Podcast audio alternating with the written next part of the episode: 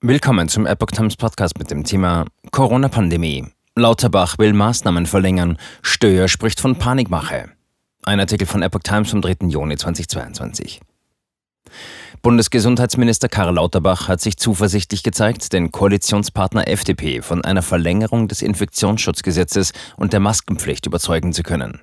Mit Blick auf eine möglicherweise wieder kritischere Corona-Situation im Herbst sagte der SPD-Politiker im ZDF heute Journal, Deutschland werde auf jeden Fall über den 23.09. hinweg ein Infektionsschutzgesetz haben, was uns die Vorbereitungen gibt, die wir brauchen. Am 23. September läuft die bisherige Rechtsgrundlage für die Schutzmaßnahmen aus. Mit Blick auf die Maskenpflicht und die FDP fügte Lauterbach hinzu, ich glaube, dass wir da übereinkommen. Die FDP, die so wenig Corona-Maßnahmen wie möglich will, pocht darauf, zunächst mehrere Expertenberichte dazu abzuwarten.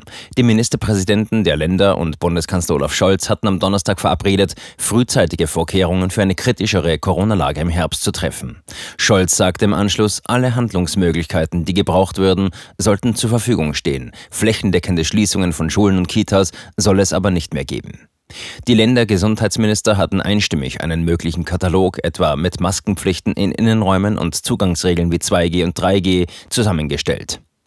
Der grünen Gesundheitsexperte Janosch Dahmen begrüßte die gemeinsame Absicht von Bund und Ländern, neben einer zielgerichteten Impfkampagne und Teststrategie sei besonders eine bessere Datenlage wichtig, sagte der Bundestagsabgeordnete der deutschen Presseagentur. Der Fokus müsse in den Ländern auf einer raschen Digitalisierung im öffentlichen Gesundheitsdienst und auf tagesaktuellen Daten liegen, etwa zur Verfügbarkeit betreibbarer Klinikbetten und zu Kapazitäten von Notaufnahmen und Rettungsdienst. Stagnierende Fallzahlen.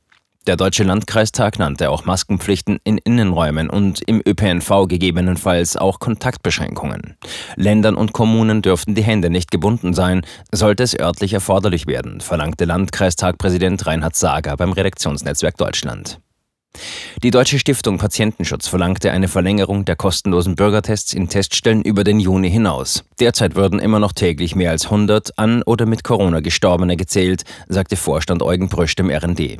Die Länder hatten den Bund bei der Ministerpräsidentenkonferenz bereits gebeten, die kostenlosen Bürgertests länger zu finanzieren. Nach Angaben des Robert Koch Instituts könnte der stetige Fallzahlenrückgang vorerst gestoppt sein. In der aktuellen Woche stagniere er, teilte das Institut mit. Der Anteil der Omikron-Sublinie BA5 verdoppelt sich demnach von Woche zu Woche. Allerdings auf noch niedrigem Niveau. Laut RKI sind es zuletzt 5,2 Prozent. Damen sagte, als Arzt besorge ihn zudem besonders eine zurzeit international starke Ausbreitung weiterer Atemwegserkrankungen, unter anderem durch Grippeviren. Auch ohne neue gefährliche Coronavirus-Varianten könnte dies im Herbst in Deutschland zu einer neuerlichen schweren Belastungsprobe im Gesundheitswesen führen. Es sei deshalb richtig, dass sich alle Länder zu einem wissenschaftsbasierten vorsorgenden Kurs bei der Vorbereitung auf den Herbst bekannt hätten. Stör. Drohszenarium aus Gesundheitsministerium. Der Virologe Klaus Stör hingegen sieht keine Gefahr und wirft Lauterbach Panikmache vor.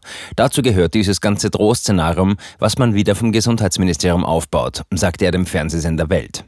Es könne zwar sein, dass die Virusvariante BA5 wie in Portugal zu einem Wiederanstieg an Fällen führe, an asymptomatischen Fällen, aber nicht auf den Intensivstationen, nicht in den Krankenhäusern. Da ist völlige Entspannung.